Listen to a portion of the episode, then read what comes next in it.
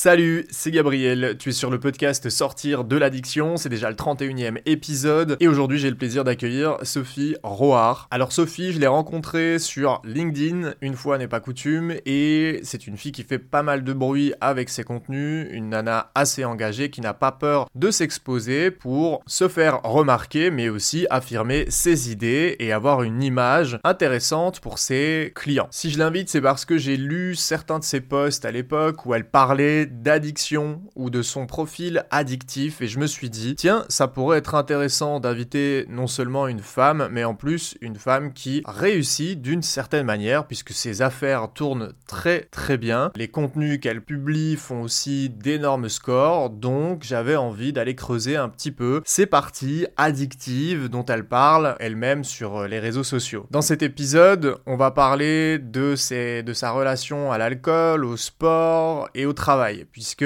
Sophie nous expliquera qu'elle a un profil addictif et qu'elle a eu des problématiques plus ou moins graves avec chacune de ses pratiques ou consommations. Pour la partie alcool, on commencera par son défi 100 jours sans alcool. Pourquoi est-ce qu'elle a décidé d'arrêter de boire? Quelle a été sa réflexion? Quelle a été sa conscientisation par rapport à sa propre consommation? Ensuite, comment est-ce qu'elle a géré le regard des autres lorsqu'elle a arrêté? On croise tout le temps des gens qui nous disent tiens, pourquoi est-ce que tu ne bois pas? On a des remarques, on pense qu'on est malade ou, pour une femme, on pense qu'elle est enceinte. Gens qui ont juste pas envie de boire et elle m'explique comment ça s'est passé, comment est-ce qu'elle a été confrontée à ce genre de réflexion et comment est-ce qu'elle a réagi. Elle me parlera évidemment aussi des bénéfices qu'elle a ressentis lorsqu'elle a arrêté l'alcool. Et puis ensuite, on passe à son addiction au sport. On parle véritablement d'addiction au sport ici, de bigorexie pour utiliser le terme exact, puisque Sophie, elle pouvait faire du sport à la recherche de cette sensation de dopamine agréable jusqu'à se blesser et à ne plus avoir conscience de ses limites. Donc elle nous expliquera comment ça s'est passé, comment est-ce qu'elle a dû mettre en place des choses pour adapter sa pratique sportive et ne plus souffrir d'un point de vue santé. Elle nous parle aussi de ce qu'elle cherchait à l'époque et de ce qu'elle cherche toujours aujourd'hui à travers la pratique du sport. Est-ce que ça lui permet de s'échapper de quelque chose, de faire baisser son anxiété, de gérer son stress ou bien tout simplement de se sentir mieux? Elle nous expliquera tout en détail. Comme je le disais, Sophie a un profil d'addict généraliste comme elle se catégorise elle-même tendance addictive pour toutes les choses qui procurent du plaisir et c'est le cas aussi avec le travail. Sophie est, on va le dire, une addict au travail, à la performance, au fait de faire les choses bien et je demanderai à Sophie si elle sait pourquoi, si elle connaît la racine de ses addictions et plus précisément de son addiction au travail et donc on replongera dans son univers familial, dans son enfance et dans la manière dont elle s'est développée face au reste du monde. Et puisque Sophie et moi nous sommes très actif non seulement sur les réseaux sociaux mais plus particulièrement sur LinkedIn, eh bien on parlera aussi de son addiction, de mon addiction à LinkedIn et de ce que ce réseau social nous a procuré lorsque les résultats ont dépassé nos espérances, lorsque on a commencé à émerger sur la plateforme. On a eu euh, vraiment, on est passé dans une espèce de machine à laver puisque on en a eu dans tous les sens. Ça n'a pas arrêté et on a vécu quelque chose de commun avec Sophie. on parle de tout ça, de ce qu'on a ressenti lorsque les choses ont explosé pour nous sur la plateforme et on, est très très clair là-dessus, ça développe une pulsion addictive et une difficulté à s'extraire de la plateforme. On parlera de notre retour sur expérience et de comment est-ce qu'on a fait aujourd'hui pour se protéger. Mais d'un autre côté, s'exposer sur Internet et plus particulièrement écrire, pour elle comme pour moi, ça a été une vraie révélation. Ça a changé nos vies et on est très satisfait de l'avoir fait car ça nous a apporté énormément de choses. On revient évidemment là-dessus et encore sur les mises en garde de qu'est-ce qu'on fait de cette visibilité, qu'est-ce qu'on fait de cette hyper sollicitation qu'on peut avoir de la part de clients, de partenaires, de, de journaux, de médias, etc. Et elle nous explique concrètement ce que ça lui a apporté d'oser se libérer sur les réseaux sociaux. N'hésite pas à t'abonner sur ta plateforme d'écoute préférée, c'est vraiment le meilleur moyen de soutenir le podcast à l'heure actuelle et tu peux aussi me rejoindre sur Instagram à sortir de l'addiction. C'est là que je partage les coulisses du projet et c'est aussi là qu'on peut discuter par message si tu en as l'envie. Maintenant, sans plus aucune transition, je te laisse en compagnie de ma conversation avec Sophie et je te souhaite une très très très bonne écoute sur sortir de l'addiction. Sophie, je suis euh, ravi de, t'accueillir. C'est assez rare, euh, c'est pas que c'est assez rare, mais c'est pas courant euh, de... c'est pas facile de trouver des profils féminins Aujourd'hui, enfin maintenant, euh, c'est clairement identifié dans ton dans ton activité professionnelle euh, cette partie euh, d'engagement euh, féminin et, et, et, la cause des femmes dans le business, etc. Euh, je suis d'autant plus content aujourd'hui de t'accueillir parce que dans dans les profils d'addiction lourde, ce qui n'est pas ton cas, on va l'expliquer juste après. mais c'est difficile de trouver des profils féminins parce qu'il y a un ratio, il y a une prévalence masculine au, au, niveau des, des, des addictions. Euh, et c'est pareil dans le business aussi. Euh, donc il y a, des liens qu'on qu'on qu'on pourra faire euh, euh, naturellement. Alors cet épisode est adressé aussi bien aux, aux, filles qu'aux garçons, mais euh, je pense que euh, ton profil, euh, la transparence et aussi le recul que tu peux avoir sur certaines certaines périodes de ta vie ou certains comportements, puisque c'est plutôt de ça qu'on va parler aujourd'hui, et de ton profil que on est ni moi ni toi ne sommes euh, ne sommes médecins, mais euh, dans le langage courant, euh, on pourrait on pourrait parler plutôt de, de profil addictif. Et c'est pour cette raison-là que je t'ai proposé de participer parce que j'avais vu un de tes posts sur LinkedIn où tu parlais de petites addictions, encore une fois dans le langage commun. Et, et, je me suis dit que ça pourrait être trop intéressant de d'en discuter ensemble. Donc merci de me faire l'honneur de ta présence, Sophie. Merci de m'accueillir. Écoute, Gabriel, je suis ravie d'être là. eh ben, c'est cool. Euh, donc euh, rapidement, euh, j'ai quelques mots clés pour euh, pour te définir, mais après je vais te laisser te te, te présenter. Euh, Aujourd'hui, euh, ça fait pas longtemps, j'ai vu quelques changements, en tout cas d'un point de vue affirmation de ton positionnement business, etc. sur LinkedIn tu aides des, des, femmes à, à développer leur, business pour rester euh, assez large. Ici, le podcast, euh, c'est pas un podcast, euh, un podcast business, mais c'est important de, poser, le cadre. donc, tu te définis comme consultante en communication, mais je sais que tu as quand même une grosse part de graphisme dans, ton métier. En tout cas, c'est par là que tu étais encore il y a quelques mois, que c'était comme ça que tu étais identifié. Euh, Aujourd'hui, tu parles beaucoup, comme je le disais, de des femmes dans le business. Euh, T'es une nana avec beaucoup d'ambition, tu le caches pas. Euh, ça peut, ça peut parfois, euh, pour certaines personnes, euh, paraître un peu, un peu fou de voir une, une fille qui s'exprime comme ça. Mais je crois que finalement, c'est un peu le combat que tu as décidé de mener, euh, c'est-à-dire de montrer que une nana qui fait du business, elle a totalement sa place et qu'en plus de ça, elle a le droit d'avoir de l'ambition. Tu me dis si je me trompe. Non, c'est tout à fait ça, effectivement. Euh, euh, pendant longtemps, j'ai tu mes ambitions en pensant qu'effectivement, pour les femmes, c'était moins admis euh, d'en avoir et c'était moins admis euh, de réussir comme les hommes peuvent réussir. Euh, et aujourd'hui, j'assume. Donc, donc, en partie sur LinkedIn, mais aussi dans la vraie vie.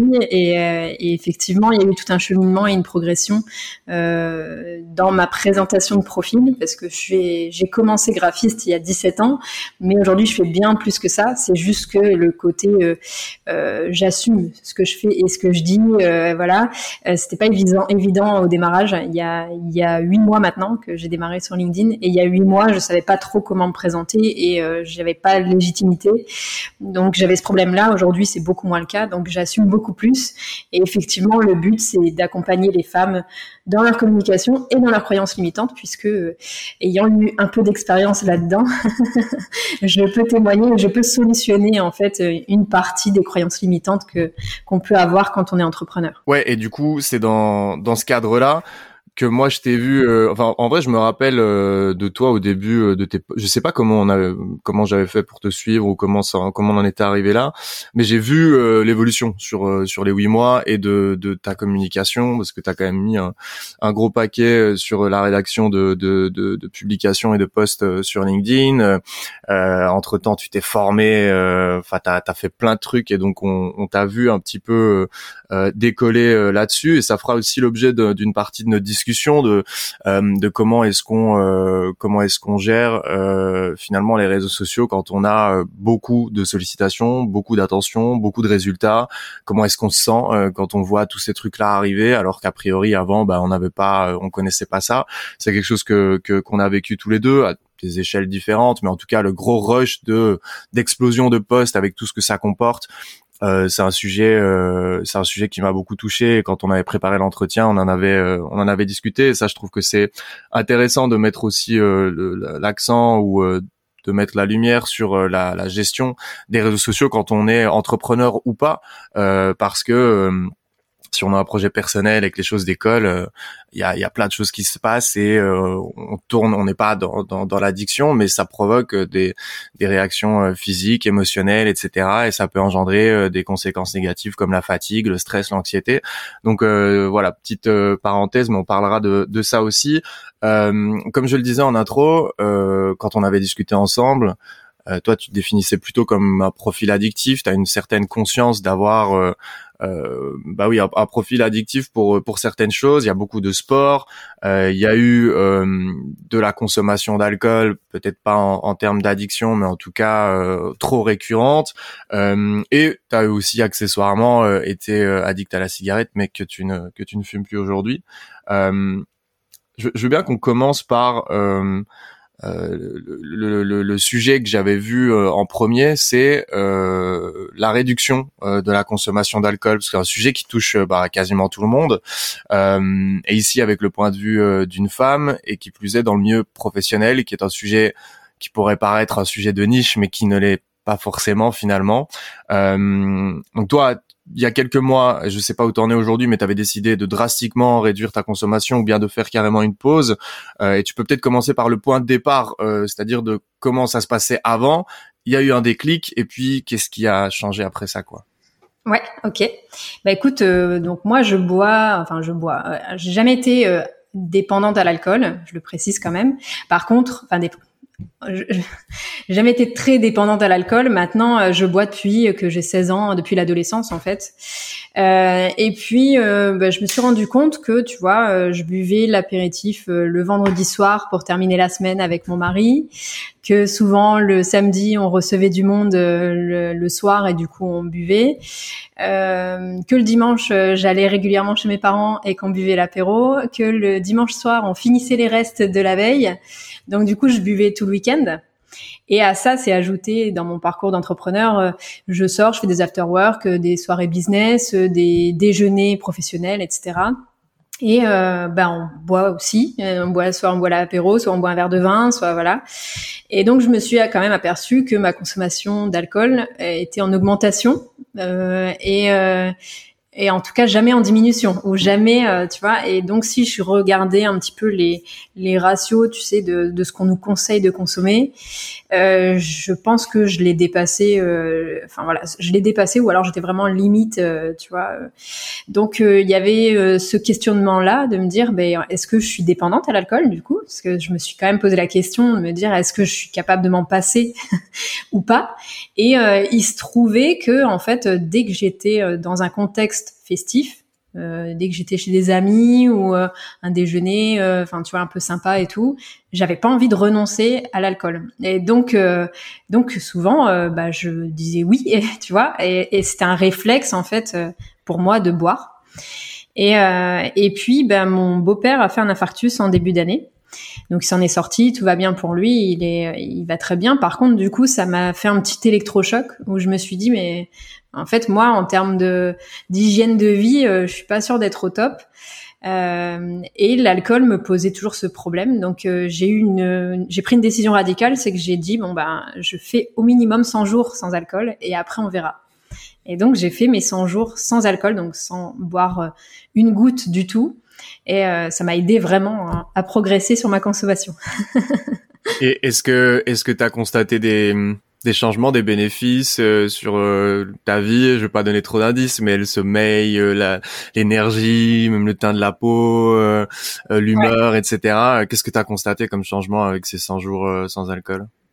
Ouais, alors écoute, euh, la première, enfin les deux premières semaines, tu, tu, sens pas vraiment de gros changements. Enfin, tu vois, euh, euh, c'est vraiment minime. Par contre, sur le long terme, donc moi, au bout d'un mois, un mois et demi, c'est vrai que ben j'ai commencé à mieux dormir. J'étais beaucoup moins irritable, beaucoup moins stressée aussi, parce que mine de rien, en fait, je pense que ça engendre plein de choses qui fait qu'on on est stressé. donc j'étais moins stressée, j'étais plus compétente au sport parce que bon je fais du sport régulièrement on en parlera mais mais j'ai vu des résultats des progrès que j'avais plus euh, tu vois à un moment tu stagnes et avec tes mauvaises habitudes je pense que voilà. Et donc j'ai vu beaucoup beaucoup de bénéfices qui maintenant pèse dans la balance, tu vois. Euh, quand euh, si j'ai une soirée ou si on me, propose un verre, euh, bah, j'ai toutes les raisons de refuser en fait, parce que bah, j'ai vu tellement de choses positives, la peau, enfin voilà, les poches sous les yeux que j'avais le lendemain de soirée, enfin toutes ces choses-là ont disparu. Et donc en tant que femme, c'est quand même assez important parce que bon je sais pas comment les hommes, euh, je, suis pas un homme donc je le vis pas forcément de la même façon, mais je sais qu'en tant que femme, euh, quand le matin on se lève et que on, ressemble à, je sais pas, un panda ou enfin tu vois, euh, qu'on a les cernes et tout, bon c'est vexant quoi. Tu vois, moi j'approche la quarantaine, je me suis dit bon c'est vexant, tandis que là, bon, c'était l'effet inverse. Donc ça m'a vraiment, il y a un tout en fait qui fait que tu te dis bon bah il y a vraiment des bénéfices à arrêter ou, à ralentir peut-être parce que j'ai pas fait le j'ai pas fait d'entre deux donc je sais pas mais au moins en tout cas euh, arrêter c'est sûr qu'il y a des bénéfices nets quoi. Et est-ce que tu as euh, senti euh, un manque physique ou psychologique à un moment alors pas vraiment, peut-être le premier week-end parce que c'était vraiment bien ancré. ça faisait je sais pas 15 15 ans que je buvais le week-end, donc peut-être le premier week-end, mais il n'y a pas eu de vraie dépendance, je pense, euh, donc du coup, euh, c'était vraiment psychologique. Le plus dur, en fait, c'est de faire comprendre aux autres euh, que tu ne bois pas et que tu ne boiras pas quoi qu'il arrive, même si on le propose cinq fois ou dix fois. Donc ça, c'est vraiment ce qui a été difficile parce que beaucoup de gens m'ont posé des questions. Mais pourquoi euh, T'es malade T'es enceinte Enfin voilà, c'était vraiment les questions récurrentes. Et tout au long des trois mois, c'est-à-dire que des gens sont, se sont dit bon ben peut-être qu'elle va nous annoncer au bout de trois mois qu'elle est enceinte, euh, donc euh, c'est peut-être normal. Alors que non, c'était juste un choix euh, de ma part. Mais c'est très difficile à faire comprendre aux autres qu'il n'y a pas forcément de vraies raisons profondes, qu'on n'est pas malade ou, enfin voilà, c'est c'est très ancré en France l'alcool, donc. Ouais, c'est vrai, c'est un problème qui arrive, qui arrive souvent, et, et c'est, ça peut être très difficile pour, pour justement les personnes qui sont alcooliques de, le regard des autres et, euh, et, et, le jugement qui, est, qui s'ajoute à, ce, à, la culpabilité, probablement à la honte aussi euh, de, euh, de, de la personne qui essaye de s'en sortir. et donc c'est quelque chose qui est, qui est, qui est très courant. Comment est-ce que tu répondais à ces est-ce que tu as trouvé des, des, astuces ou des techniques pour euh, peut-être de la rigolade ou peut-être de l'explication, de l'éducation? Comment est-ce que tu t'en sortais euh, lorsque les gens te disaient euh, oh ben ça va juste un verre ou tiens t'es malade ou t'es enceinte Tu vois comment est-ce que tu as géré ça? Alors au début j'ai essayé de me justifier et après, je me suis rendu compte que c'était totalement inutile. Euh, donc, du coup, euh, plutôt que de me justifier, je disais non merci. Et si on me reposait la question, je disais non merci. Et si on me, tu vois, et à chaque fois, et si on me posait des questions, euh, je répondais juste oui ou non. T'es enceinte? Non. Euh, t'es malade? Non. Mais je développais pas. Et en fait, ça, ça coupe le dialogue parce qu'en fait, je me suis rendu compte que avec certaines personnes, c'était pas possible de faire comprendre euh, pourquoi tu arrêtes. Et il y a des gens qui, pour eux, c'est ancré euh, que l'alcool doit être présent pour faire la fête ou, euh, ou voilà. Donc euh, la seule chose que je disais à, aux personnes, tu vois, qui essayaient vraiment de, de me pousser, c'est écoute, je respecte le fait que tu boives, tu respectes le fait que je ne boive pas. Tu vois, et je m'arrêtais là. Mais c'est tout, parce que on peut vite entrer dans des conflits. En fait, je me suis rendu compte qu'il y a des gens qui sont qui, comprennent pas du tout euh, et enfin je trouve ça vraiment difficile. Et effectivement comme tu le dis euh, ça amène aussi à une réflexion à se dire bah, quelqu'un qui a vraiment un problème euh, très enfin voilà développé d'alcoolisme bah, ça doit être encore plus difficile en fait pour lui de, de, justifier le fait qu'il ne boive plus quoi. Oui c'est ça parce que ce qu'il y a euh, déjà pour ceux qui sont en face de toi et, et, qui ne comprennent pas ta réaction par rapport à l'alcool, il y a des, des, des, probabilités pour que ces gens-là soient eux-mêmes, euh, par exemple, alcooliques ou aient un rapport euh, excessif à l'alcool et qu'ils soient dans le déni. Donc c'est-à-dire qu'en fait, ils vont, tu vas leur, tu vas les projeter face à leurs propres contradictions et leur propre consommation. Et donc ces gens-là, accepter que toi tu arrêtes de boire de l'alcool parce que tu veux faire attention à ta santé ou parce que tu l'as simplement décidé, euh, ça les projette face à leur échec, euh, tu vois, à leur propre échec de ne pas vouloir arrêter parce que ils sont euh, dans le déni. On n'est pas dans le déni à 100% toute notre vie. Il y a des moments où notre cerveau et notre conscience revient un petit peu euh, au devant de la scène. Et, euh, et donc le, le, la personne qui a un problème avec l'alcool et qui voit quelqu'un régler son problème avec l'alcool et eh ben est, est, mis face à son échec finalement. Euh, donc c'est aussi une, une raison j'imagine pour laquelle euh, des profils plutôt alcooliques ou plutôt euh, qui, qui, qui, qui, qui ressentent qu'ils ont un problème avec l'alcool vont avoir ce genre de de, de, de réaction. Et, et ça ça parlera non seulement aux anciens alcooliques, à ceux qui peuvent l'être encore aujourd'hui, et, aux gens comme toi qui ont fait euh, qui ont fait ce, ce chemin-là. Euh, en tout cas, ce qui, ce qui, ce qui est très cool, c'est euh, que tu aies pu euh, expliquer ici les bénéfices euh, que tu as tirés de cet arrêt de consommation d'alcool. Et il y a quelque chose que je veux mettre en évidence, euh, et je fais le lien évidemment avec la, la, la cible, la cible du podcast. Euh, lorsqu'on est dans l'addiction, euh, évidemment pour nous le produit c'est quelque chose de bénéfique, ça nous apporte quelque chose, ça nous permet de s'échapper d'une réalité, de combler une angoisse, d'atténuer une douleur qu'on vit au quotidien. Euh, ou, ou, ou, autre chose, mais en tout cas, ça a toujours une, euh, ça a toujours une utilité. Euh, ça sert à quelque chose. Et cette chose-là va être positive en général au début, puis après, les conséquences négatives arrivent, arrivent par la suite, des fois rapidement, des fois moins longtemps. Euh, et quand, euh, quand tu disais euh, aujourd'hui, j'ai arrêté de boire de l'alcool, et lorsque je veux avoir une activité, ça pèse dans la balance, c'est-à-dire que maintenant l'alcool n'a plus spécialement une donnée positive, enfin une, une, représentation positive pour toi dans ton esprit, et même euh, tu vas dire mais si je bois en fait je pourrais peut-être pas faire ce qui me fait plaisir derrière. Et en fait, ça, c'est un, un, truc que moi, je suis allé chercher un petit peu inconsciemment, mais que j'ai développé quand j'ai arrêté euh, la, la, cocaïne. C'était le sport. Euh, et je faisais du vélo tous les jours. Et mon objectif, c'était euh, le samedi ou le dimanche de faire entre 40 et 60 kilomètres. Et je savais que si jamais je sortais, que je buvais une bière ou que je fumais une cigarette pendant la semaine, je serais pas capable de faire mes 60 kilomètres le week-end. Et donc, ça, c'est un truc euh, on parle de renforcement positif, de renforcement négatif, mais là on est dans, du renforcement positif, c'est-à-dire que ton habitude qui, qui est de ne plus boire de l'alcool t'apporte tellement de bénéfices qu'en fait t'as plus envie de la ruiner avec une avec une mauvaise habitude quoi. Et ça pour les gens qui sont dans l'addiction, c'est vraiment une, une, cible à atteindre. Euh, et pour ceux qui ne le sont pas non plus, mais qui ont juste une habitude comme toi de, de consommation d'alcool, euh, que ce soit avec un thérapeute ou de manière personnelle, c'est vraiment c'est vraiment un des piliers en fait du rétablissement ou du mieux-être tout simplement si on n'est pas dans l'addiction. Tout à fait, ouais. ouais, ouais, effectivement, le fait de remplacer euh, son addiction par euh, une alors moi j'appelle ça des addictions positives. Même si c'est antinomique, hein, ça, ça n'existe pas. Mais mais oui, mais euh, mais, mais, je comprends. oui, ça aide, ça aide beaucoup. ouais, je comprends bien. Euh, t'as as parlé du sport, euh, t'as parlé du sport. Tu peux rappeler un peu le, enfin comment est-ce que quelle place a le sport dans ta vie? Je rigole parce que parce qu'on en, a déjà discuté, on en a déjà discuté, mais euh, quelle place a le sport euh, dans ta vie? Et puis on, on continuera. Ouais, alors pour le coup, le sport, euh, c'est une addiction pour moi. Euh, c'est une vraie addiction euh, parce que bon, si je, si je fais pas mon sport, je peux être très irritable, je peux être vraiment, je peux, enfin, je peux déprimer, je peux pleurer. Enfin, c'est j'ai vraiment des toutes les symptômes qu'on peut avoir du manque, en tout cas. donc donc oui, le, le sport depuis que j'ai, je pense 15-16 ans, il fait partie de mon quotidien. Euh, donc j'ai toujours eu ce rituel de faire du sport tous les jours, euh, avec des périodes plus ou moins et où je faisais plus ou moins de sport évidemment parce que j'ai eu des grossesses, j'ai eu voilà.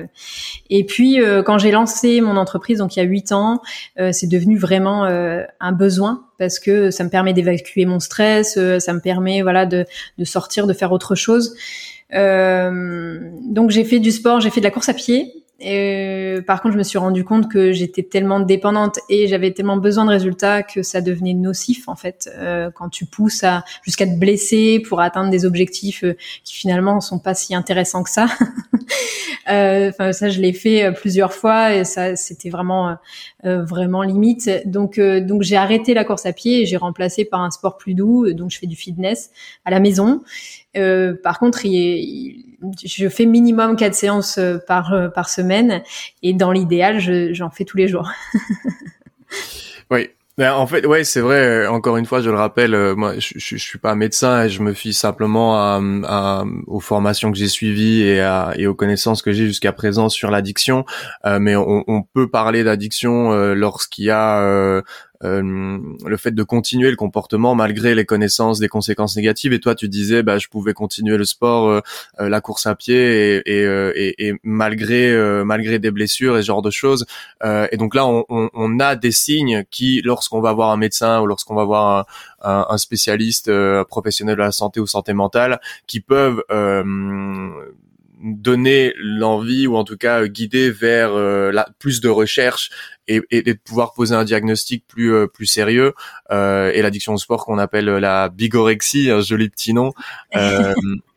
C'est l'envie irrépressible de, de, pratiquer une activité physique euh, et de pas pouvoir euh, de pas pouvoir s'arrêter. Comme tu le disais euh, l'addiction euh, d'un point de vue général c'est souvent utilisé c'est un mot qui est souvent utilisé un petit peu galvaudé parce qu'on ne connaît pas spécialement la définition médicale. Euh, par exemple on va tous dire oh, moi je suis addict au smartphone mais l'addiction est une maladie mm. c'est un dérèglement du, du, du, système de la récompense de la motivation. Il y a vraiment des changements au, au niveau euh, du cerveau, entre les communications entre les différentes parties. Donc c'est important de, de, de, de, savoir que euh, ben voilà, il y a une différence entre je fais beaucoup de sport et en fait je peux pas m'en passer et même si je suis blessé, je continue quoi.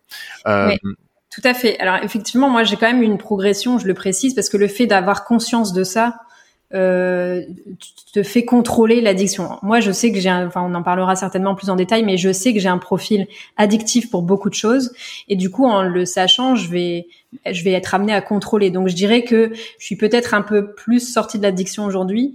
Il y a quelques années, euh, je pouvais faire mon sport à 22 heures si je l'avais pas fait, si j'avais pas eu le temps de le faire, parce que j'en étais au point où voilà, ça me rendait malade d'aller me coucher sans avoir fait ma séance. Aujourd'hui, voilà, je vais relativiser, je vais me dire bon bah on la fera demain, c'est pas grave. Euh, je vais peut-être faire une plus grosse séance éventuellement pour rattraper, mais j'arrive à conjuguer, tu vois. Donc euh, donc oui, effectivement, il y a addiction et il y a le fait d'aimer le sport. Il y a quand même une différence un delta entre les deux. Et euh, je pense qu'il faut le notifier quand même. Il y a, à partir du moment où c'est plus sain, en fait, euh, je pense que déjà il y a un problème. Moi, ça, devenait, euh, voilà, je, je, me coupais de mes enfants et de mon mari pour pouvoir aller faire mon sport. C'était une obligation, donc. Donc voilà, à partir du moment où il y a déjà des conflits ou des choses qui se créent autour d'une juste finalement d'une séance de sport, c'est qu'il y a quand même un problème. oui, oui oh, tout à fait. Mais c'est exactement ça. On est on est en plein dedans et c'est intéressant euh, ce que tu dis euh, euh, cette histoire de contrôle parce que pour ce qui est des substances, c'est en général c'est très compliqué. Il euh, y a des thérapeutes et selon le profil de la personne et selon l'envie du, du, du, malade ou de l'addict, il euh, y a, euh, on va viser soit l'abstinence totale ou soit le contrôle, la diminution de la consommation pour peut-être un jour viser l'abstinence. l'abstinence n'est pas un objectif en soi. Il faut pas culpabiliser si des personnes qui écoutent n'arrivent pas à être 100% abstinents. mais ce qui est compliqué avec les substances, c'est qu'en général, quand tu reconsommes une fois et que t'es addict, bah tu vois c'est la porte ouverte à la suite et après ça peut vite euh, ça peut vite retomber. Euh, et c'est cool que tu aies mentionné euh, justement les conséquences là qui étaient familiales, enfin sociales, euh, et, et, que t'en que t'en aies pris conscience et que tu et que tu les mettes en évidence parce que ça aussi c'est un signe potentiel de, de, perte de contrôle et qu'il y a quelque chose à observer ou en tout cas qu'il faut faire attention à, à sa pratique parce que euh, lorsque les conséquences deviennent euh, s'accumulent euh, et qu'on est dans dans l'addiction, donc c'est-à-dire on a un brouillard mental qui nous empêche en fait de penser concrètement euh, et clairement sur ce qu'on fait. Et donc autour de nous, des fois, quand on se réveille ou qu'il y a quelque chose qui a cassé, parfois ça peut être trop tard. Euh, tu souris, j'espère que je remonte. Non, non, mais non, mais par contre, c'est vrai que bon, j'ai mon mari est très, pour le coup, il est très compréhensif sur beaucoup de choses. On s'est rencontrés jeunes, je pense que ça a joué, mais je pense que dans beaucoup d'autres euh, situations, avec une autre personne, ça serait pas passé parce que c'était beaucoup trop euh, ancré. Euh, ça ou d'autres choses comme euh, l'addiction au travail. mais tu vois, il y, a des, y a des choses qui, euh, voilà, qui forcément entrent en jeu et qui font que euh, on arrive à des limites où euh, socialement ça peut être compliqué. Il y a des gens qui peuvent pas comprendre. Il y a des gens qui comprendront jamais euh, une addiction et, et c'est là où ça devient problématique aussi pour soi parce qu'il faut supporter en fait le regard des autres, de culpabiliser. Enfin voilà, moi j'ai beaucoup. Typiquement, une fois je suis allée en week-end avec des amis il fallait que je fasse ma séance de sport. Et on m'en a voulu parce que ils ont dit bah, on s'en fout en fait c'est le week-end. Et, et, ben non moi je pouvais pas en fait. Et donc ils m'en ont voulu pour ça. Et bon moi j'ai culpabilisé du coup. Voilà je me dis en fait quelle que soit l'addiction il y a toujours euh, un problème social qui à un moment donné t'es confronté à ça. Euh, j'ai été fumeuse c'est pareil euh, quand tu quand tu sens la cigarette et que on te rejette parce que voilà t'es fumeur voilà. Et, et, tout ça en fait il faut en avoir conscience et je pense que même pour les non-addicts, il y a une prise de conscience à faire euh, sur le côté euh, acceptation en fait de l'addiction et, voilà, on a tendance à rejeter en se disant bah ah, il, sent la cigarette ou elle elle fait son sport tout le temps, mais en fait c'est une maladie donc euh, donc voilà ça se contrôle pas si facilement quoi. Hmm. Moi, je, je, confirme que tu listes bien euh, sur le sur le tableau clinique euh, du diagnostic de, de l'addiction des addictions comportementales. Euh, tu, tu coches bien les cases de, des, des, des, des, formations que j'ai pu suivre récemment. avant de passer sur sur cette addiction au, au, travail, un sujet qui va nous mener vers après des choses qui te sont arrivées, un, un, pré-burnout, euh, un travail thérapeutique, etc., sur lequel ça m'intéresse aussi qu'on discute. Euh, je vais te demander, est-ce que vis-à-vis du sport, euh, est-ce que tu sais ce que tu vas chercher? Est-ce que toi, tu es plutôt dans la recherche de la sensation, de la dopamine, de l'intensité, etc., donc la partie qu'on pourrait qualifier plutôt plaisir, ou bien est-ce que tu es plutôt dans euh, le fait de d'échapper à d'éventuelles angoisses ou euh, de fuir euh, peut-être quelque chose. Est-ce que tu as identifié ça pour le sport? À quoi est-ce que le sport te sert finalement? Alors je pense que les deux en fait, euh, parce que alors je vais pas identifier clairement. Je sais que quand je faisais de la course à pied, j'allais chercher jusqu'à ce que je ressente la sensation de dopamine, c'est-à-dire jusqu'à ce que tu sentes vraiment le bien-être. Euh, Aujourd'hui c'est différent parce que je fais des séances plus courtes. Par contre du coup comme je fais, je prends des poids, c'est pareil. Je vais essayer d'aller euh, tu vois, euh, jusqu'à ce que je sente que euh, il y a une, une, sensation en fait différente euh, de, du début, parce que quand tu commences, t'as pas envie en général. donc jusqu'à ce que tu te sentes bien en fait, et ce côté-là, j'adore en fait. C'est vraiment une sensation qui est agréable. Donc on le sait tous, hein, la dopamine, euh, c'est très agréable à ressentir, donc forcément. Mais il y a aussi le côté, oui, échappatoire, c'est-à-dire qu'une fois que tu as fini ta séance, tu t'es vidé la tête euh, t'as sorti le stress de ta journée. Moi, je le fais le soir, donc euh, j'ai sorti tout le poids que j'ai pu avoir dans ma journée. Euh, donc il y a ce côté-là aussi qui me fait beaucoup de bien. Et donc je pense que c'est un tout qui fait que euh, c'est ancré en moi comme un besoin, une nécessité pour mon bien-être, tu vois. Mm. Ouais, j'entends dans ce que tu dis quand même ce recherche du shot de dopamine euh, que t'as bien t'as bien identifié l'arrivée et tu tu vois un peu comme euh, comme celui qui va consommer une substance ou en tout cas ça me rappelle euh, je, je sais qu'en en fonction de la quantité de l'intensité de, de, de la consommation je vais avoir tel effet et en fait on on est sur le ouais la la recherche de la sensation que la dopamine qui se libère dans le cerveau à haute intensité peut procurer. Donc c'est c'est c'est intéressant les les parallèles euh, ok. Euh, et, et, du coup, euh, tu, tu, tu, tu considères que tu as euh, que tu es addict au travail. Est-ce que tu peux m'expliquer pourquoi est-ce que tu considères ça et comment ça se matérialise en fait dans la réalité? Ouais. Alors euh, depuis très jeune en fait, hein, je suis, je travaille beaucoup depuis très jeune déjà à l'école. Euh, en fait, je me suis aperçue alors comment je peux le dire euh, en étant gentille avec moi-même? J'ai un, complexe d'infériorité depuis toute petite. Aujourd'hui, j'en ai conscience. J'ai un peu réglé les choses. Ça se fait petit à petit. C'était tout un cheminement. Mais euh, je me suis rendu compte petite que j'étais pas la meilleure. Euh, mon frère est HPI, euh, moi je le suis pas. à l'école, pareil, on nous met une pression. Et puis moi, je voulais absolument être dans les trois premières pour prouver que voilà, peu, peu importe. Quand j'étais petite, c'était pas forcément clairement identifié. Euh, et du coup, comme j'étais pas la meilleure, je me suis dit bon bah c'est pas grave, je vais travailler deux fois plus. Donc j'ai commencé euh, petite, peut-être inconsciemment, et puis euh, ça ça a continué. Au lycée, on nous a mis beaucoup de pression. J'ai fait une école d'art et on virait les gens moins bons tu vois. donc il y avait cette pression de se dire, voilà, si je suis pas dans les premiers, je risque d'être virée. Donc il y avait ce côté-là. Du coup, je redoublais d'efforts. Ça s'est un peu calmé. J'ai fait dix ans de salariat, ça s'est un peu calmé euh, à cette époque-là parce qu'il y avait moins de pression du résultat. Tu vois, il y avait pas de chiffres, il y avait pas de classement et tout ça.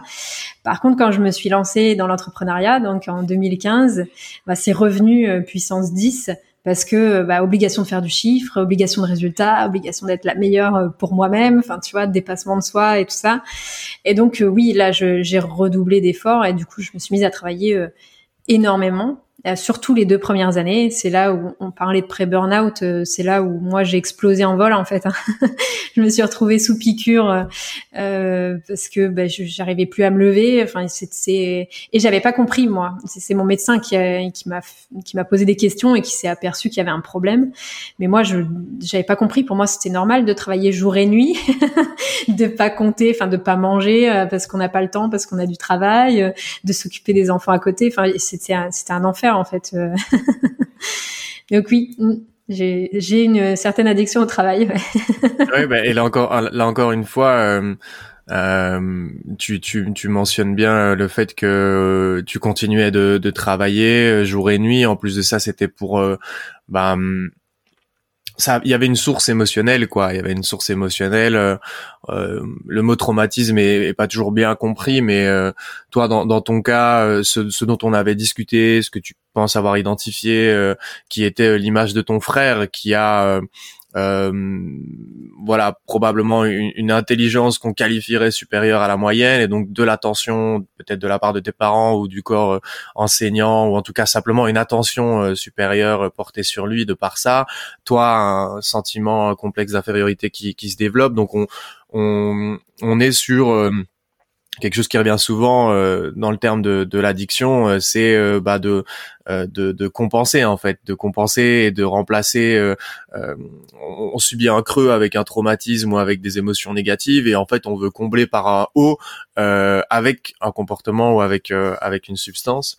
et là en l'occurrence le travail c'est c'est plutôt une addiction comportementale. Enfin c'est une addiction comportementale et et toi tu la, la la, la, les conséquences négatives, euh, ça a été euh, bah, la mise à l'arrêt, enfin en tout cas le, la, la, chute, quoi, euh, de devoir aller chez le médecin et de plus être capable de, de, bouger. Donc encore une fois, on est sur des critères, sans être médecin, je le répète, mais on est sur des critères en tout cas qui définissent ou qui permettent d'identifier des pistes d'addiction euh, comportementale. Donc quand on est dans le cas de travailler jour et nuit et euh, de pas s'alimenter pour euh, travailler parce qu'on a envie de montrer qu'on est la meilleure. Euh, c'est quand on s'en rend compte, c'est le bon moment pour aller euh, euh, pour aller discuter de ça avec avec un médecin. Et justement, par rapport à ça, euh, t'es allé chez le médecin parce que t'étais HS et que t'avais pas le choix ou est-ce que comment ça s'est passé ce contact avec le médecin et comment est-ce que lui a identifié bah, que t'étais allé trop loin euh, Qu'est-ce qui se passe après? Alors lui, il m'avait déjà, il l'avait vu en fait euh, déjà parce que bon, j'avais deux, deux enfants de en bas âge de 3 et 5 ans et ils étaient régulièrement malades, donc j'y allais souvent pour eux. Mais du coup, il me voyait moi et donc il avait vu que j'avais maigri, il avait vu que j'étais très fatiguée, euh, euh donc euh, il avait quand même compris qu'il y avait des choses. Mais quand il me questionnait, j'allais très bien. et donc comme comme je consultais pas pour moi et il pouvait pas, enfin voilà, donc c'était mon médecin de famille, donc il avait, il, il me connaissait un petit peu. Euh, et j'y suis allée parce que je me suis retrouvée malade en fait. Le, le côté euh, donc euh, j'avais du mal à me lever, j'étais très malade, voilà, à vomir, à être vraiment malade malade. Donc je pensais que j'avais un gros problème. je pensais que j'avais un gros problème de santé. Donc j'y suis allée en me disant bah là il faut me guérir parce que j'ai du travail. et donc c'est lui qui m'a dit non mais là là Sophie faut arrêter et donc il, il a pris les devants. Effectivement j'ai consulté après euh, donc une psychologue, et puis on a remis des choses en place euh, pour structurer mon travail.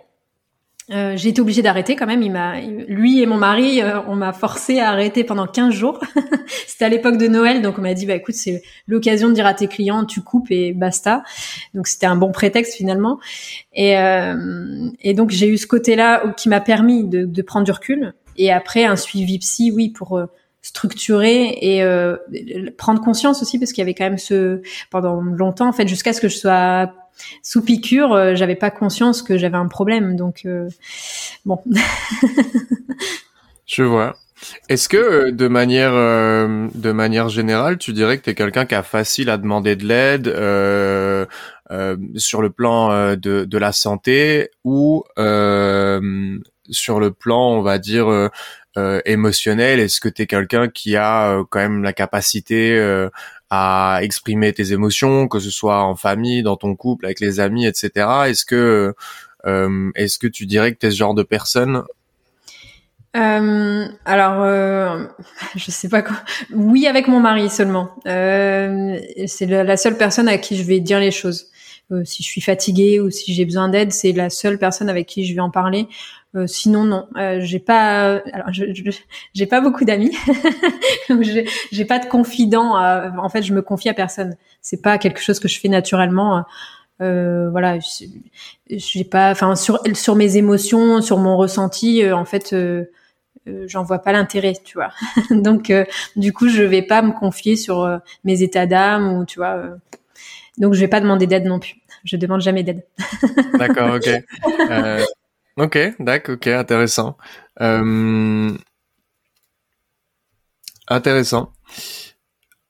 On parlait, je disais tout à l'heure que bah, nous, c'est via LinkedIn qu'on s'est rencontrés. Moi, j'avais vu euh, c'est en voyant tes posts où tu parlais euh, justement des sujets, euh, mais un petit peu pas camouflés, mais à, demi-mot.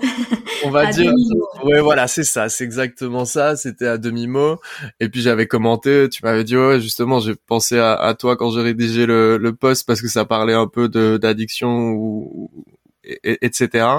Euh, un truc qu'on a euh, qu'on connaît bien euh, tous les deux, c'est euh, des des posts qui génèrent des, des grosses expositions et, et, des grosses, enfin de, de nombreuses interactions et donc tout ce qui en découle par la suite, c'est-à-dire les gens qui te contactent, qui te sollicitent, euh, qui te félicitent, qui t'apportent du soutien. Euh, et, et, je voulais qu'on en parle un peu euh, de cet aspect un peu euh, santé mentale dans la gestion, tu vois, des, des réseaux sociaux. Euh, pour des gens bah, qui veulent simplement euh, être devenir visibles sur les réseaux sociaux ou travailler à, à cet aspect-là, que ce soit euh, de leur projet. On parle de business ici parce que c'est ce qui nous relie tous les deux, mais ça peut être aussi un projet créatif ou peu importe. Je pense qu'on passe tous par là à partir du moment où on a travaillé assez dur pour que les résultats arrivent. Euh, je vais je vais commencer par euh, par par comment ça s'est passé pour moi et puis tu pourras tu pourras tu pourras me dire euh, comment comment toi tu l'as vécu. Euh, à, à, ceci près que il y a une donnée dans mon dans mon histoire et dans mes posts euh, qui est légèrement différente puisque moi c'était une exposition totale de enfin totale. J'ai quand même posé des limites à, à ce que je racontais mais j'allais très loin par rapport à ce qui se fait en général sur les réseaux sociaux et encore plus sur LinkedIn. Donc il y avait peut-être ce, ce, ce, ce, un risque supplémentaire à parler d'argent, à parler de, de, de féminisme dans, dans, le business où ça pourrait attirer des critiques, mais où euh, il y a quand même une certaine barrière entre qui était vraiment dans la réalité et, et au quotidien, alors que moi c'est je racontais voilà qui j'étais euh, d'un point de vue identitaire, etc.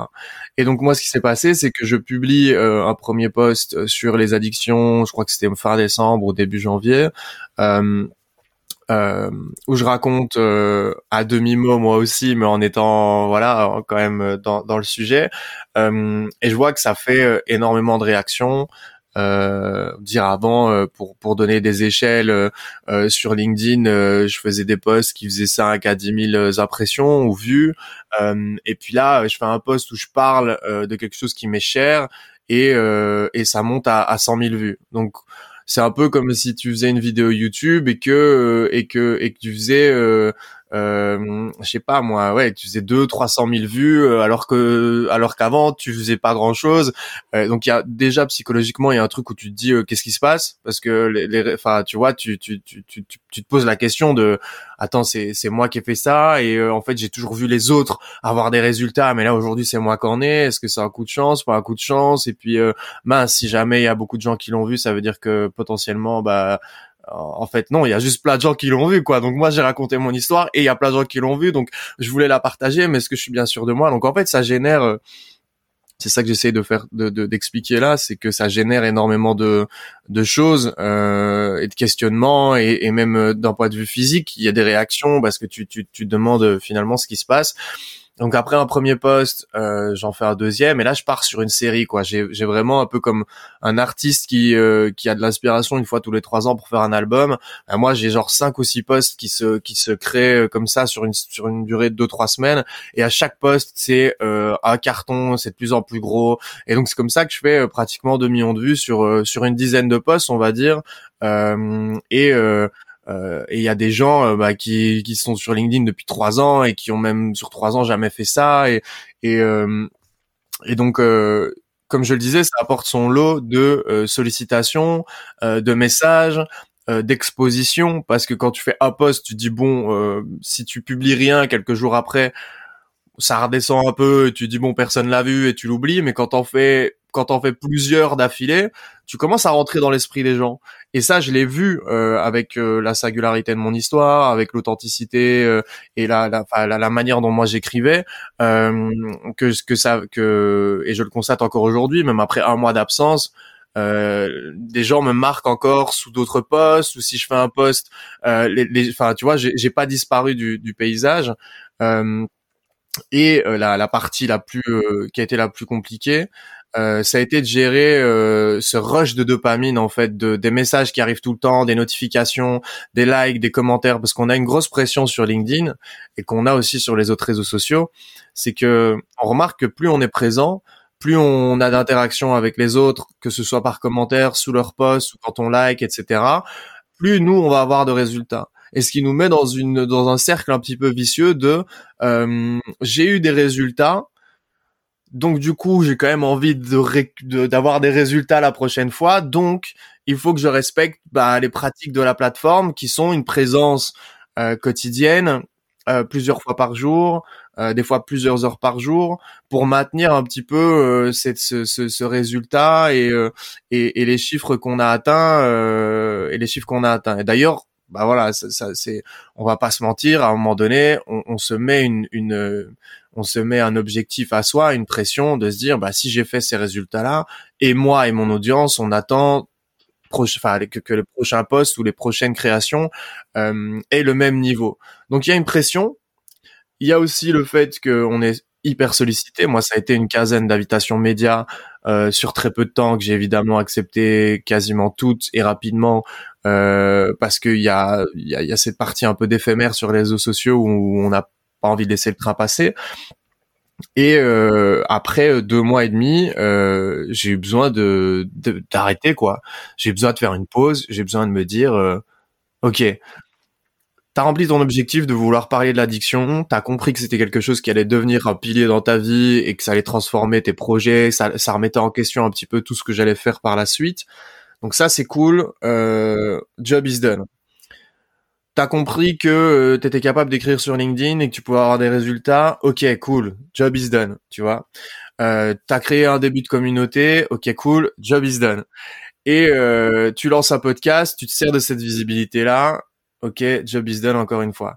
Et là, je me suis dit, bon, j'ai quand même rempli euh, pas mal de cases, je peux prendre une pause. Tu mérites ta pause. prendre une pause, je la mérite. Et en plus de ça, il faut que je fasse attention bah, à ma santé mentale parce que je me rendais compte que, comme je le disais, cette, euh, ce besoin d'omniprésence sur la plateforme qui est lié à la plateforme elle-même et aussi à la pression qu'on se met soi, euh, c'était pas gérable. Et donc là, euh, voilà, je, je, travaille sur les projets du podcast qui va devenir un, un média avec donc différents contenus, etc. Euh, et à mes projets de la rentrée, études, travail, etc en me disant euh, je reviendrai sur LinkedIn le jour où j'aurai réussi à trouver un équilibre entre la création de contenu sur les différents formats, mon travail, enfin voilà, le jour où j'aurai la possibilité de, de reprendre euh, la, la, création LinkedIn de manière plus ou moins euh, régulière, je reviendrai. Mais j'ai eu j'ai eu besoin d'une pause. Et du coup, ça m'intéresse d'avoir toi ton point de vue et là que tu, que tu nous expliques comment ça s'est passé pour toi, parce que il y a huit mois, on va dire sur la plateforme, tu étais un petit peu bah, comme, comme comme la majorité des créateurs de contenu, c'est-à-dire dans ta petite bulle et avec avec très peu de visibilité. Et aujourd'hui, euh, sur les thématiques business, féminin, euh, développement, on va dire personnel, mais dans le sens euh, de progression, d'avancer, d'avoir des objectifs, tu commences à tu commences à te faire une place, à te faire une belle place, et tu connais tous, toutes ces toutes ces choses dont, dont moi j'ai parlé. Donc j'étais curieux d'avoir d'avoir ton retour. Comment toi tu l'as, comment toi tu l'as vécu cette euh, cette euh, l'explosion que tu as pu que tu pu vivre? Et surtout comment est-ce que tu le gères maintenant au quotidien euh, puisque tu publies quasiment euh, quasiment tous les jours et je crois que t'es pas prête de de de de, t'arrêter. Ouais, alors effectivement, euh, bah, tout ce que tu as évoqué, euh, ça me parle, puisque puisque bon moi j'ai démarré sur la plateforme, bon j'avais 1600 abonnés euh, donc j'ai démarré en novembre 2022 et, euh, et j'avais une volonté de faire progresser mon compte en fait. Donc euh, donc c'était un objectif que je m'étais fixé, c'était de, de, de, faire grandir, d'avoir une vraie audience de faire grandir ma communauté. Mais j'avais pas vraiment de but au démarrage. enfin si le but de vendre mes services, mais euh, j'avais pas cheminé suffisamment pour savoir de quoi je voulais parler, etc. Enfin tu vois tout ça c'était pas encore travaillé ancré.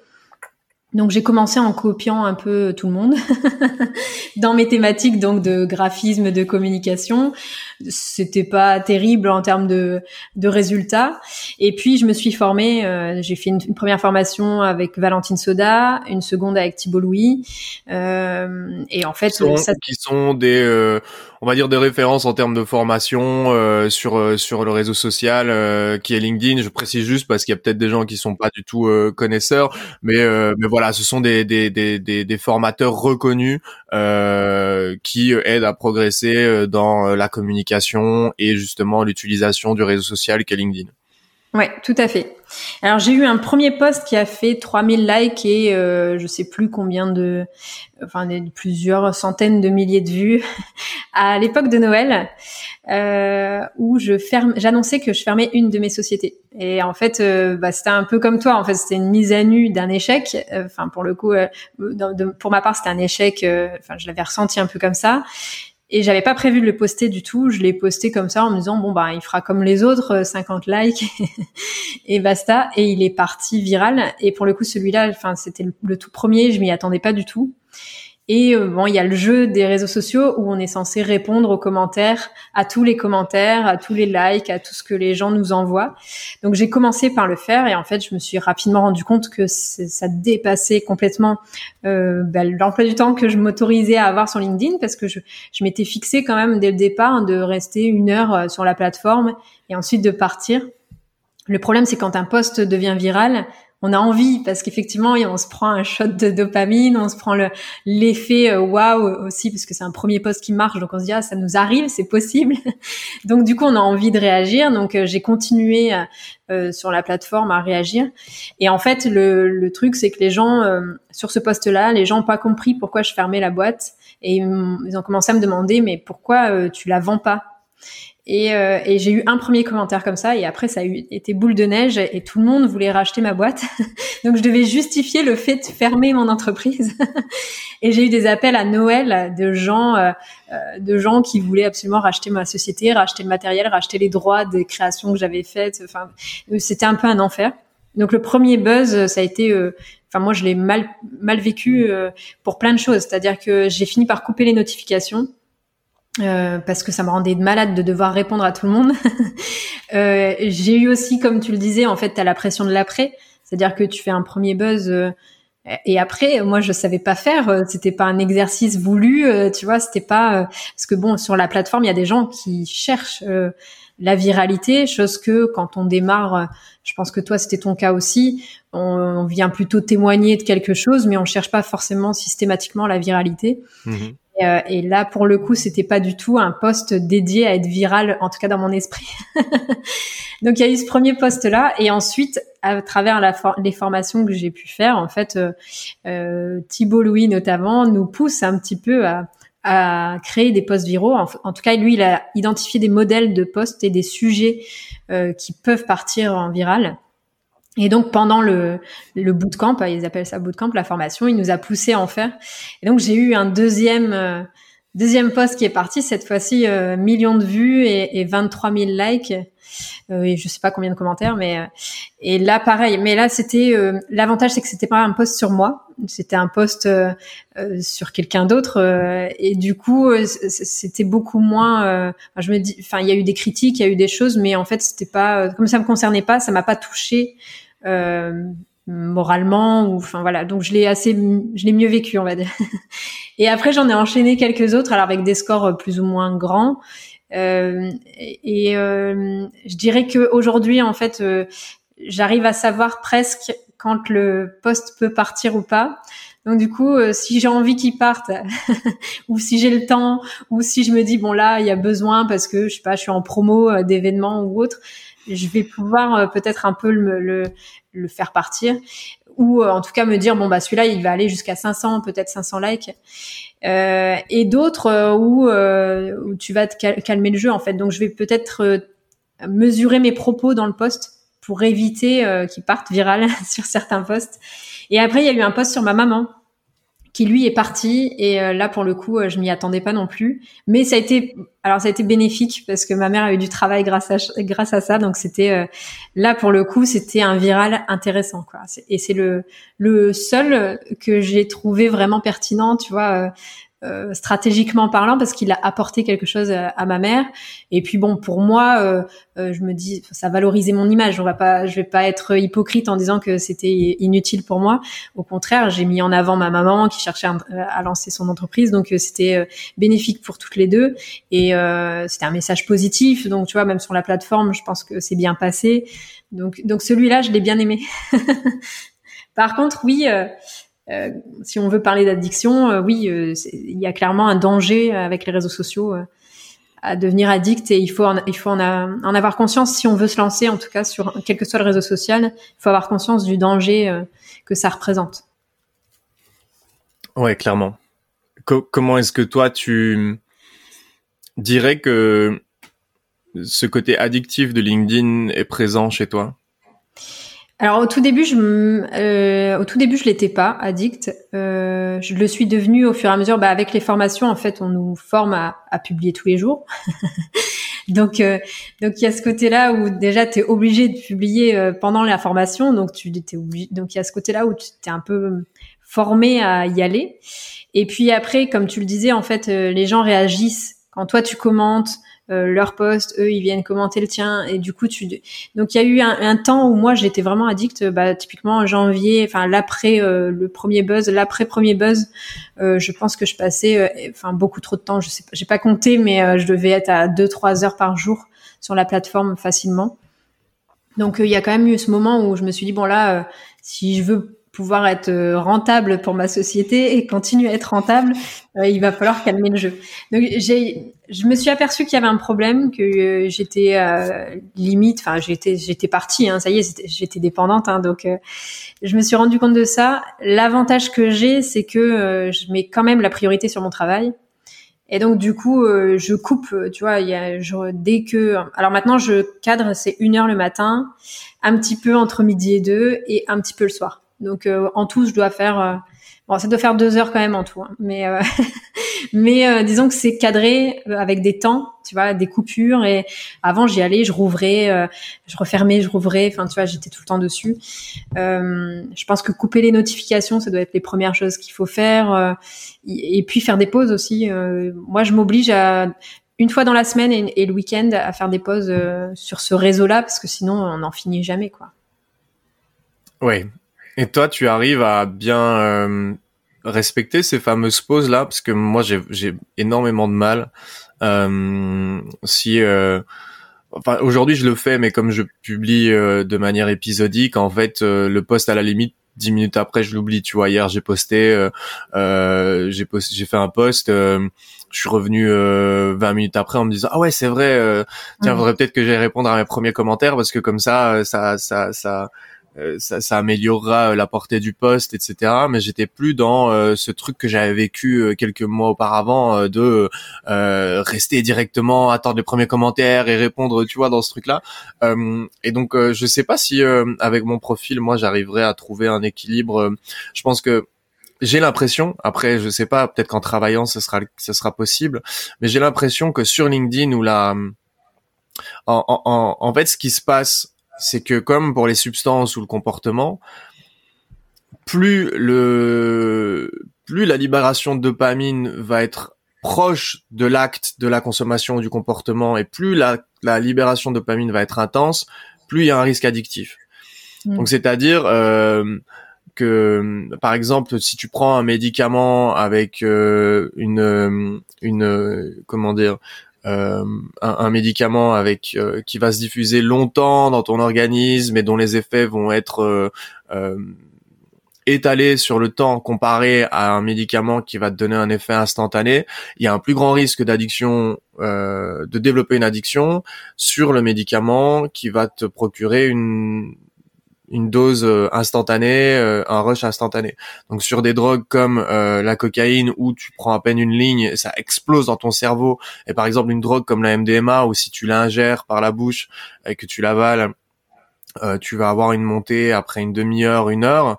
ça joue énormément dans dans dans dans le potentiel addictif de la substance et Bon, ça dépend aussi évidemment de l'individu, du contexte et de plein d'autres choses, mais euh, il y a aussi sur les euh, sur les antidépresseurs, sur les euh, les anxiolytiques. Si tu as des anxiolytiques où tu as un effet dans les cinq minutes après la gestion du médicament, ou alors un effet moins important en intensité mais plus long et plus prolongé dans le temps, ça peut vraiment jouer une différence. Et en fait, je pense que un des trucs qui fait que LinkedIn est aussi euh, addictif, c'est que quand ça enfin ça peut très vite s'emballer et puis à partir du moment où tu as euh, déjà une présence, les commentaires arrivent tout de suite. Donc en fait, dans le cerveau, il y a ce truc de gratification immédiate de si je poste sur LinkedIn, je vais recevoir de la dopamine, tu vois.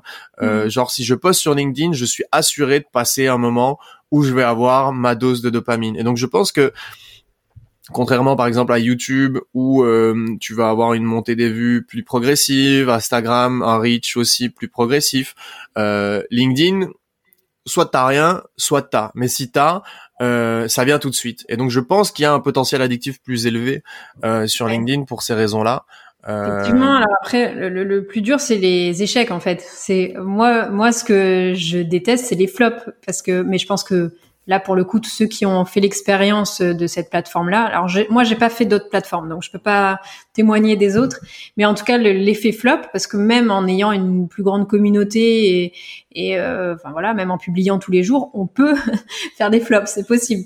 Donc euh, voilà. Et, et ce côté-là, par contre, euh, je trouve qu'il est très déceptif, beaucoup plus que finalement les enjeux de, de faire un flop, parce qu'au final, on s'en fiche le, le poste en lui-même, euh, mais c'est le fait de pas recevoir, je pense, la dopamine. Tu vois, on, on reçoit pas le, on est dans l'attente de ce côté-là, et c'est ça qui moi me pose problème, c'est-à-dire de, de se dire ben finalement c'est pas le c'est pas le résultat du poste qu'on va chercher, c'est le c'est la sensation de réussite et la sensation de dopamine qu'il y a derrière. Donc euh, c'est ça qui est très compliqué, je trouve. Ouais. Et en plus quand on a quand on a allez, un terrain de syndrome euh, de, de l'imposteur ou de complexe d'infériorité, etc. Un des risques aussi avec la création de contenu sur Internet, euh, à partir du moment où ton exposition est, euh, est confirmé, c'est-à-dire que tu as des résultats et des gens qui te suivent et qui te connaissent et qui interagissent, c'est de s'identifier en fait, d'identifier sa valeur personnelle à la qualité du travail qu'on fournit sur internet. C'est-à-dire que tu vas avoir euh, des posts qui explosent, tu te dis ouais génial, c'est parce que je suis euh, quelqu'un d'extraordinaire et qu'en fait euh, tu vois c'est du talent ou tout ce que tu veux, enfin peu apporter les choses qui peuvent passer par la tête. Et donc du coup, si tu t'identifies, si, si tu identifies la réussite et les résultats euh, en termes de d'exposition de, euh, à ta personnalité et à qui tu es profondément, bah tu vas faire la même chose avec les flops. Et donc ça peut venir très dangereux parce que tu te dis mais en fait le jour où je réussis je suis, je suis génial et le jour où je rate je suis une merde quoi.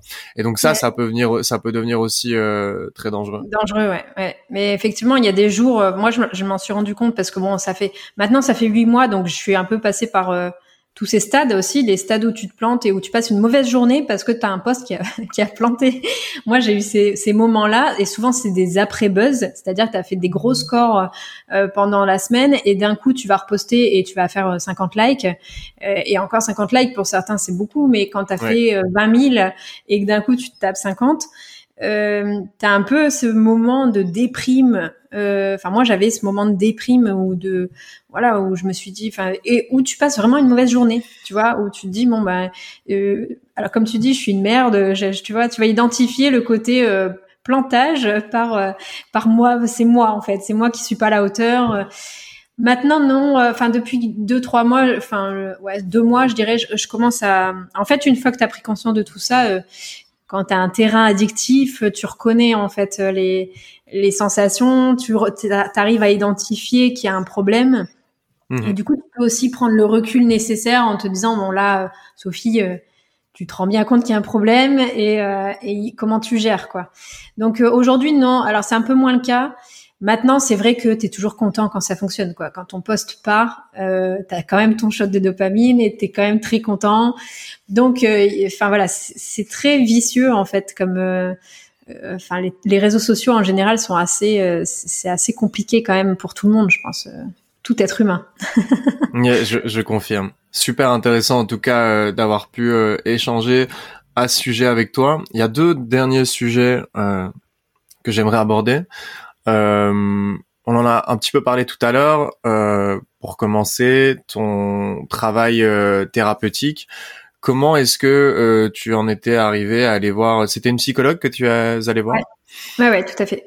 Comment est-ce que tu en es arrivé euh, à voir une psychologue? Est-ce que, enfin, comment comment ça s'est passé et pourquoi? Quelle avait quelle était ton intention euh, comment ça s'est passé tout simplement. Et puis après bah qu'est-ce que euh, qu'est-ce qui s'est passé lors de ce travail thérapeutique? Qu'est-ce que ça t'a apporté etc l'objectif c'est un peu de euh, tu vois il y a je rencontre beaucoup de gens pour l'instant euh, euh qui ressentent par exemple qu'ils auraient besoin d'aller voir un psychologue parce qu'ils sentent bien que leur santé mentale n'est pas n'est pas n'est pas optimale ou que tout simplement ils vont pas très bien. Et il y a énormément de gens euh, pour plein de raisons différentes, parce que c'est pas facile de se livrer, parce que c'est l'inconnu, parce que on n'a pas été habitué à parler de, de, de nos problèmes et qu'on vit dans un monde où on va plutôt euh, avoir tendance. Et bon, toi tu le disais un petit peu tout à l'heure, mais moi mes émotions j'en parle pas trop parce que je considère que j'en ai pas besoin.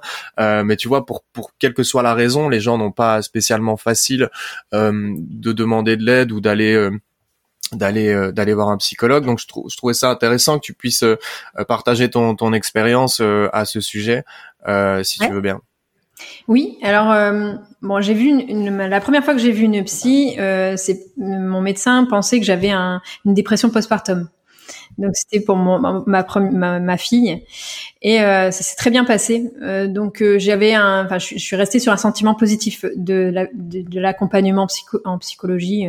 Finalement j'avais pas de, j'avais besoin de retrouver une vie sociale et de de sortir. Donc j'avais pas de dépression, mais euh, elle m'a permis quand même d'identifier certains points.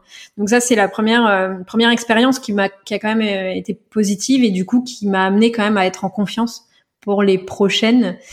Donc ensuite, c'est passé quelques années et effectivement, mon médecin m'a reconseillé à l'époque de mon burn-out, enfin pré-burn-out parce que c'était pas un vrai. Je me je m'en suis remise assez facilement, donc c'est que c'était pas euh, si profond, mais euh, euh, donc c'est là qu'il m'a conseillé d'y aller.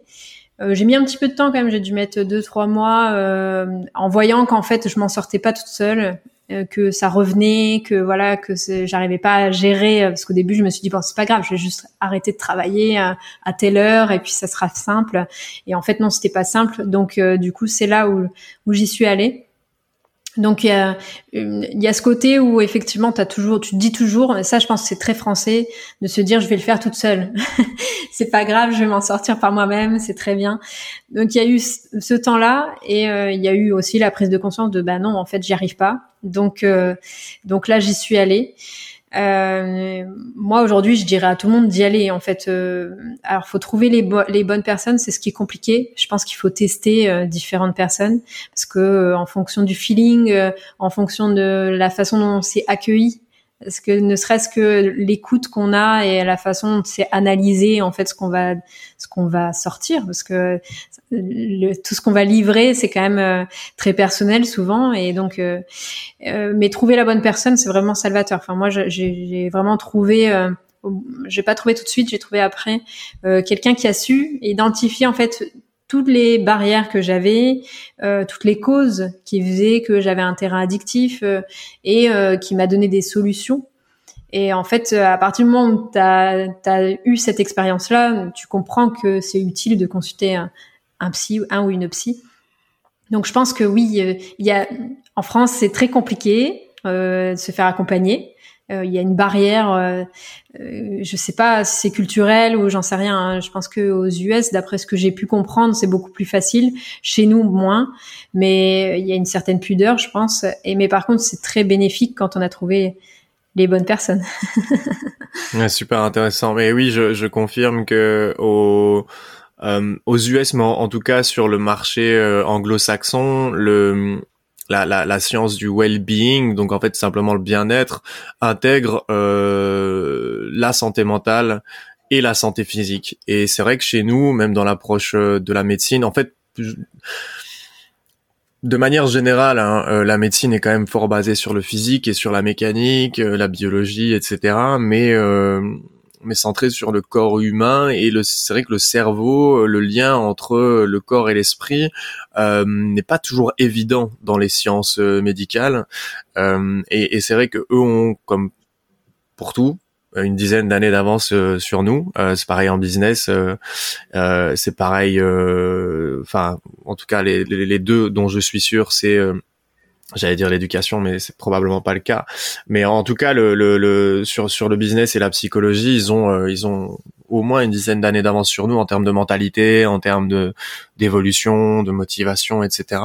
Euh, et ça se voit direct parce qu'il n'y a pas de livre euh, qui parle justement de ce lien entre euh, des, des, liens de causalité entre le corps et l'esprit, alors que il y a un max d'études qui expliquent que une santé que la santé mentale euh, est directement corrélée à ta santé physique et que une mauvaise santé mentale euh, bah, peut euh, dans euh, de très grandes euh, dans de très grands cas ou en tout cas dans une grande proportion de cas déboucher sur des problèmes de, de, de santé physique. L'anxiété le stress les traumatismes non résolus sont des choses qui sont qui, qui, peuvent développer des maladies chroniques, euh, des, des, même des maladies graves, euh, et on n'en parle pas euh, beaucoup. Alors là, c'est la, la, face un peu extrême du tableau, mais imaginons que toi, t'es pas été demandé de l'aide à ce moment-là et que t'es pas su mettre la lumière sur,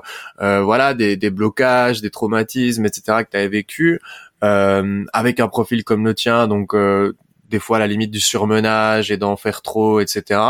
Euh, imagine, en plus de, de, de, porter tout ça, tu disais tu vas bientôt avoir 40 ans, imagine toi dans 10 ans l'état dans lequel tu aurais été.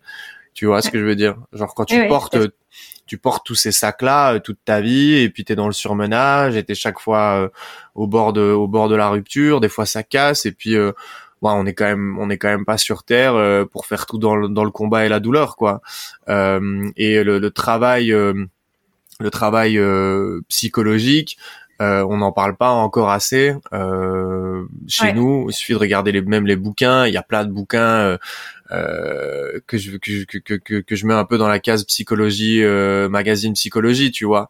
Euh, on reste encore très en surface sur des trucs très marketing des sujets un peu porte ouverte où on sait que les gens vont lire ça lance des modes dans les discussions etc comme les fameux sujets au potentiel et compagnie. Alors il y a il y a du bon il y a du mauvais il y a du il y a des précisions à faire etc bon, c'est pas l'objet du podcast mais en tout cas voilà ça lance des modes sur des sujets ça amène le sujet de la santé sur la table, mais euh, mais on va quand même pas euh, régler, euh, va quand même pas régler le, le, le, le, truc, on va pas au cœur du sujet, alors que c'est vrai que les Anglo-Saxons le font. Et moi, mon rêve, c'est qu'un jour on en arrive là, parce que installer de la méditation dans sa vie, avoir réglé, réglé des traumatismes d'enfance, ça rend pas la vie euh, euh, parfaite évidemment, mais putain comme c'est quand même vachement plus facile et on, on, se sent quand même vachement plus léger quoi. Tout à fait, ouais, tout à fait. Après, alors le fait de prendre la parole aussi sur les réseaux sociaux, Euh, je pense que, alors j'incite pas euh, forcément les gens à le faire parce que je pense qu'il faut être prêt, il faut avoir conscience de tous faut les être enjeux. Stable, ouais, c'est ça, ouais, exact. Il faut être stable, effectivement, parce que euh, c'est c'est pas forcément évident sur le long terme ou même tout de suite, euh, surtout si le poste part. Par contre, ça peut être salvateur aussi. Euh, euh, alors je sais pas comment toi tu l'as vécu, mais moi euh, euh, ça m'a fait prendre conscience de plein de choses. typiquement aussi de se détacher du regard des autres, d'accepter qu'on plaise pas à tout le monde, que voilà tu vois, et la critique, toutes ces choses là que, qui me faisaient peur en fait avant, ça a quand même eu des, des côtés positifs et, et et euh, du coup une, un complément on va dire un accompagnement aussi psychologique parce que tu fais un cheminement aussi une introspection toi-même le fait d'écrire tu vois, de poser les choses et tout, ça, ça fait partie du cheminement. Maintenant, c'est pas, ça remplace jamais un, un vrai accompagnement d'un psychologue. Et moi, euh, aujourd'hui, j'ai plus de honte. Tu vois, alors je disais que je me confiais pas, que je confiais pas mes émotions. Euh, par contre, si demain j'ai un problème, je vais, je vais volontiers aller chez un psychologue. Je préfère aller chez un psychologue que d'en parler à un ami, tu vois, mmh. euh, plutôt que de me confier et de et de pleurer euh, sur une épaule. Je préfère quelqu'un qui va m'apporter des solutions à un, mal-être ou tu vois quelque chose où je me sens pas euh, bien. Ouais, je comprends très bien. Euh, tu disais un truc, euh, cet aspect cheminement. Déjà, l'écriture, moi, c'est quelque chose qui m'avait servi à l'époque où j'étais au fond du trou avec les problèmes familiaux, la drogue, etc. Parce que ça m'a permis d'écrire ce que je ressentais au fond de moi et ce que je vivais. Donc déjà, il y a ce truc de sortir de soi, euh, des choses qu'on pense et donc ça fait du bien des fois quand c'est des tensions ou des choses qu'on a vécues qui sont difficiles etc il y a vraiment quelque chose de salvateur dans l'écriture euh, qui, qui, prend un rôle thérapeutique. Euh, et euh, après j'en ai, fait mon métier donc sur le copywriting le, le euh, j'ai compris que même si j'écrivais pas pour sortir des choses c'était quelque chose qui me qui me faisait du bien au quotidien et donc euh, ça a été un peu le point de départ pour moi de de, de, bah, de toutes les choses que je fais aujourd'hui parce que finalement ce que je fais aujourd'hui c'est c'est l'alignement un petit peu de toutes ces compétences et histoires et, choses qui me sont arrivées que je que je condense dans euh, dans dans le dans le podcast dans les posts que j'écris et compagnie. Et à l'arrivée de mes 30 ans en donc j'ai eu 30 ans au mois de mai euh, cette année il y a quelques mois quelques semaines en vrai et je me suis dit, euh, comme tu disais, euh, en fait, maintenant, je m'en fous, quoi. Je m'en fous de ce que les gens y pensent de moi. Euh, dans ma vie, je vais pas, je, je saurais pas cacher le fait que je suis passé par la cocaïne, les soirées, les problématiques familiales. Moi, c'est 25 années de problématiques familiales. Comment est-ce que tu veux que si je rencontre des gens, il y ait pas un moment où, où on en parle et qu'on me pose la question? Donc j'ai décidé pas d'en parler toute la journée et euh, je veux dire dans le privé. Euh, mais ça fait partie de mon histoire, comme quelqu'un qui a grandi à l'étranger, comme quelqu'un, euh, je sais pas moi, qui a, qui, qui a fait du sport en compétition. Enfin voilà, c'est c'est ça fait partie de moi, c'est qui je suis. Et j'avais le sentiment en fait, euh, en n'en parlant pas et en n'étant pas euh, direct quand on me pose des questions, en essayant un peu d'éviter, en n'osant pas en parler, etc de cacher ma personnalité, quoi. Je me sentais un peu éteint. Et le fait d'avoir parlé et publié sur LinkedIn et d'avoir eu cette grosse exposition, où euh, j'ai vu des gens qui sont venus liker, des gens qui m'ont connu quand j'étais gamin, ou qui ont même connu des personnes dont je parle, familiales, etc., et qui sont venus réagir. Euh, je sais que les deux côtés de ma famille sont au courant, euh, malgré le fait qu'on soit plus qu'on soit plus en contact. Donc pour moi ça a été vraiment libérateur dans le sens où je me suis dit en fait moi je suis plus fort que tout ça. Genre euh, la partie familiale c'était important que je passe ce cap là parce que j'en avais besoin. De me dire euh, ok c'est arrivé euh, j'ai été victime de certaines choses à une certaine période. Aujourd'hui c'est plus le cas. C'est enterré c'est derrière moi. Euh, voilà comment je le transforme et ça ne m'appartient plus. Et ça publié sur LinkedIn, ça a été, euh, c'est même plus que salvateur, quoi. Ça a été, euh, euh, j'ai senti un changement là en six mois, ça, ça, ça a littéralement changé ma vie. Et en plus de ça, je suis beaucoup plus serein dans mes relations sociales. Quand je rencontre quelqu'un ou quand, je sais pas, je suis plus posé, quoi. Je suis plus posé, je suis plus calme, je suis plus à l'aise. Euh... Oui, ça change beaucoup pour soi. Après, la difficulté, ça, on en avait un peu parlé en off, c'est la notoriété qui est nouvelle et, euh, et qu'il faut assumer aussi. Euh, y compris dans la rue. Enfin, on en avait un petit peu parlé. Moi, j'ai eu le récemment en fait des, des petits événements comme ça qui m'ont fait dire tiens, ça y est, on me reconnaît.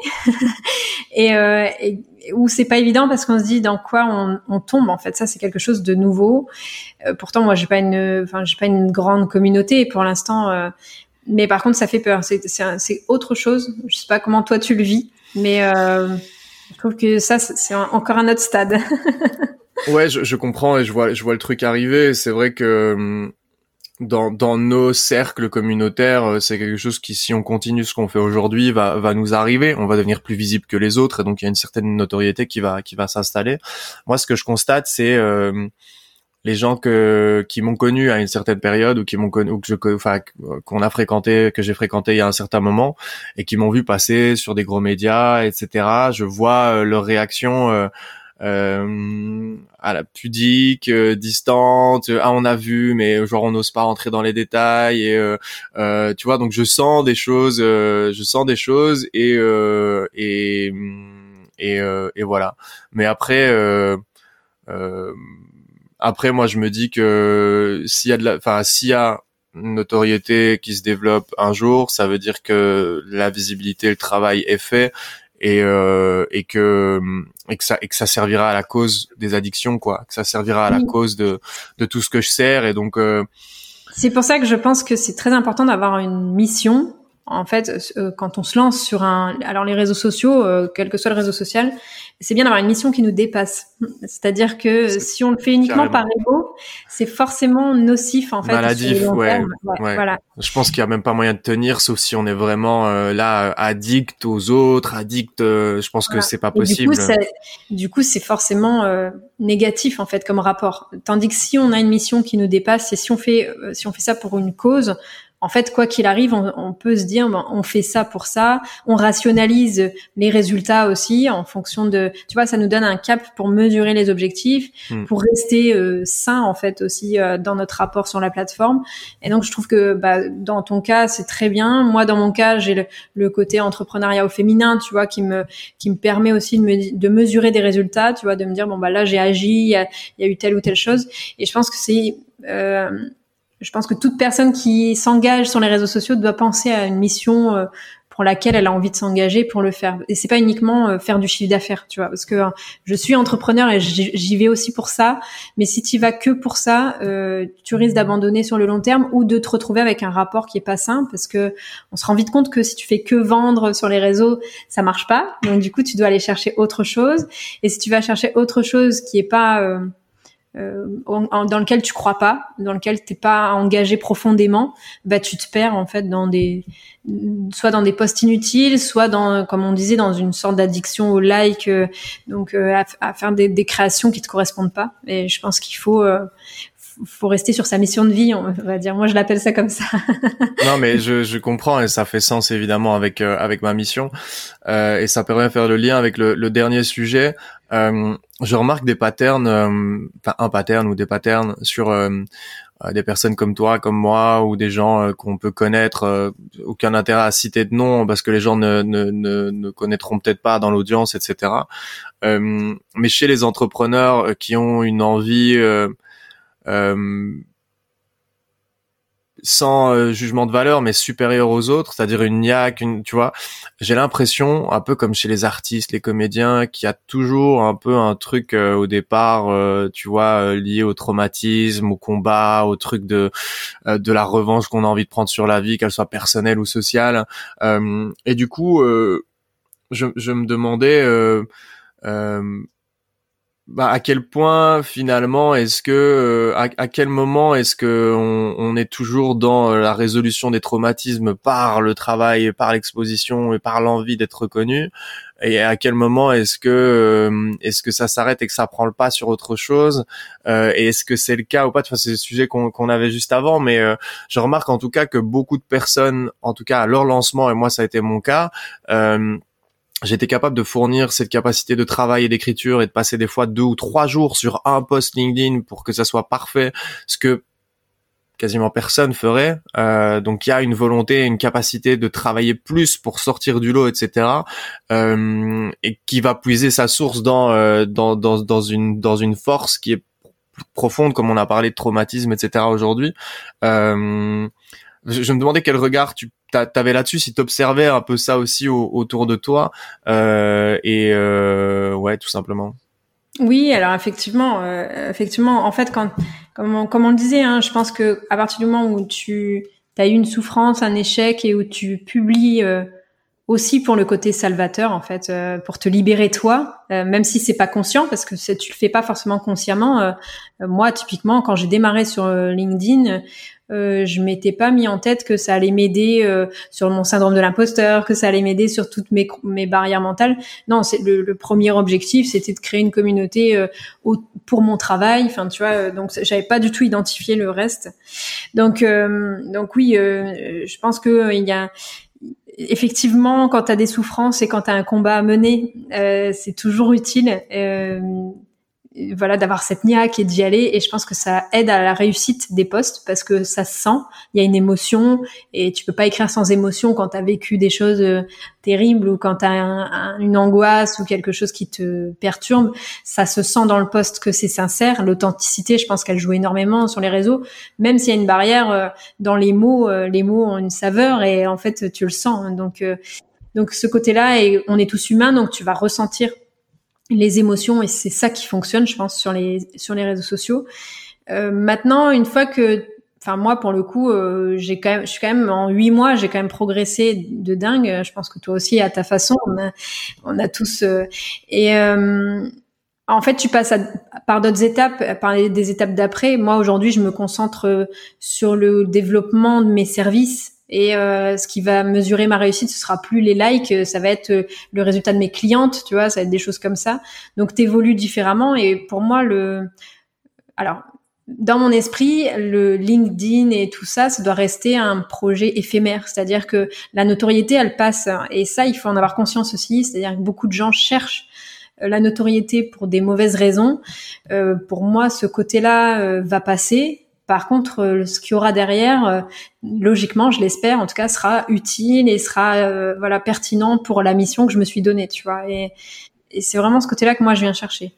je comprends tout à fait. Je comprends tout à fait. On, va on, va terminer là-dessus. mais je comprends, je comprends tout à fait ce que tu dis à ce truc de de finalement l'aspect euh, attention et euh, euh, une, une, fois que tu l'as eu et que tu as la capacité à, à, à, prendre conscience de finalement ce que ça représente, c'est-à-dire finalement pas pas grand-chose, si ce n'est que c'est un outil qui peut servir à certaines choses. On a parlé du développement personnel, de, du fait de s'affirmer, mais aussi les, les, les choses liées au liées au business. Et à partir du moment où on a compris ça, bah c'est déjà on a déjà un rapport vachement plus serein avec les éventuels résultats qu'on peut avoir et je pense que c'est la meilleure approche euh, que c'est c'est la meilleure approche mais il y a quand même ce truc de au point de départ euh, quelque chose qui vient des tripes et qui vient du ventre et qui nous pousse à, à faire ça parce que sinon euh, bah, sinon on resterait dans notre canapé et on se contenterait on se contenterait de et c'est pour ça que ça marche en fait, je pense. C'est-à-dire que quelqu'un qui a pas eu un,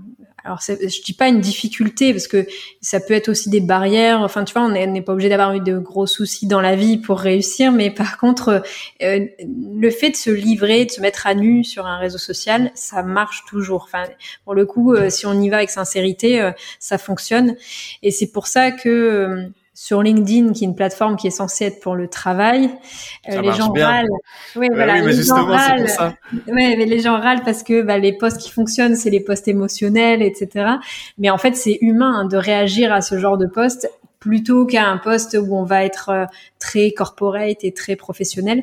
Donc moi, l'idéal, dans mon idéal, j'essaye de parler de mon expérience tu vois, professionnel, tout en euh, en étant sincère, authentique et en parlant des de moments de vie, tu vois. Euh, et euh, en essayant de partager une émotion, c'est-à-dire que oui, on peut faire du business sur un réseau social, c'est possible. Par contre, enfin, si tu restes trop froid, ça fonctionne pas. Et je pense que ce côté-là où oui, t'as niaque, t'as quelque chose et tout ça, c'est ce qui fait que ça fonctionne. C'est ce qui fera que ça fonctionnera de toute façon. Carrément. Qu'est-ce que, est-ce que tu veux bien euh, expliquer euh, en, en, clôture de cet épisode euh, concrètement ce que tu fais, qui tu aides, comme ça, si jamais il y a quelqu'un qui passe par là et qui se dit ah ben tiens ça ça, ça m'intéresse d'aller voir un peu ce que ce que Sophie propose, c'est un peu c'est un peu plus rare parce que c'est ça se prête pas souvent, mais c'est un peu l'instant l'instant pitch si tu veux et, et, et ton petit instant promo. Comme ça, voilà, si quelqu'un a envie d'aller voir bah simplement on peut te, on peut te trouver quoi. Ouais, ok. Bah écoute, j'ai rien préparé, donc euh, je vais faire. Euh, je, je sais pas pitcher, eh ben, je suis pas très douée pour ça. Euh, donc, euh, donc j'ai un. Alors, je, je, suis consultante en communication pour les TPE PME. Ça, c'est mon activité principale hors LinkedIn. Donc, je crée des sites internet et des identités de marque pour les entreprises. et à côté de ça, sur LinkedIn, je suis identifiée comme coach indépendant pour les indépendantes, pour les femmes indépendantes, euh, sur le mindset, la stratégie et le branding. Donc je les aide sur les trois pôles et donc je les aide à dépasser leurs barrières limitantes, celles que moi j'avais quand j'ai démarré et euh, que j'ai réussi à dépasser. Donc je les accompagne là-dessus, je les accompagne dans leur stratégie de communication et dans leur euh, personal branding, donc la façon dont elles vont se mettre en avant sur leur support de communication. J'ai un site internet qui s'appelle www.lachouettecreative.com et sinon euh, on peut me retrouver sur LinkedIn euh, tout simplement. ok, donc c'est Sophie Rohar. Euh, Je mettrai les liens dans, dans la description euh, de, de l'épisode. Euh, dernière question qui me venait à l'esprit en sachant justement qu'il y a une possibilité d'exposition euh, de cette discussion euh, et que on est allé beaucoup plus loin que ce que tu as déjà partagé, etc. Pourquoi est-ce que tu as accepté euh, mon invitation pour parler de ces sujets? Alors, je t'avoue que j'ai hésité. Euh, mon mari était pas pour, d'ailleurs. il m'a quand même dit euh, là, tu vas peut-être un peu loin, euh, ça va peut-être pas être apprécié par tous. Et en fait, bon, je pense que c'est salvateur pour tout le monde d'être transparent et authentique, quel que soit voilà, euh, quel que soit notre statut. Euh, moi, je, je, pense que je suis une humaine comme les autres et que, bah, comme tout le monde, j'ai des défauts, et, euh, j'ai des addictions, j'ai des problèmes et, et voilà, c'est normal. C'est pas, c'est ok en fait. Donc, donc je me dis que ça peut aider d'autres. Euh, et à partir du moment où ça peut aider d'autres, où je me sens utile, j'y vais. Donc, donc c'est ce qui m'a décidé. Quand tu m'as contacté, j'ai dit bon, ça peut aider d'autres personnes, donc j'y vais. eh ben, eh ben c'est c'est trop cool et je te remercie vraiment beaucoup, euh, moi, en mon nom, mais aussi pour les autres personnes, puisque euh, c'est un peu ce que je vais essayer d'aller chercher avec euh, ce podcast. Alors, je suis en train de travailler tout doucement avec d'autres personnes qui sont euh, même encore plus exposées que toi ou que nous euh, sur sur LinkedIn et dont je connais euh, certaines addictions ou, ou en tout cas des histoires qui peuvent être intéressantes parce que je pense que c'est important de montrer des, des, des, des, gens aussi qui réussissent des choses parler comme ça ouvertement et, et donc c'était dans cet objectif là dans cette intention là que, que je t'avais invité donc franchement un, grand merci euh, d'être euh, d'être passé euh, sur le podcast. Et comme je te dis, je suis certain que que, que ce soit des gens qui te connaissent ou pas, ça sera utile et que ça, que ça aidera des personnes. Donc encore merci Sophie d'être passée. Ben, merci à toi. J'étais ravie d'être là. Merci pour ton accueil et merci pour tout ce que tu fais pour les addicts d'aujourd'hui et de demain ou d'hier, tu vois. Mais merci pour tout le monde parce que c'est très utile, je pense. Continue comme ça.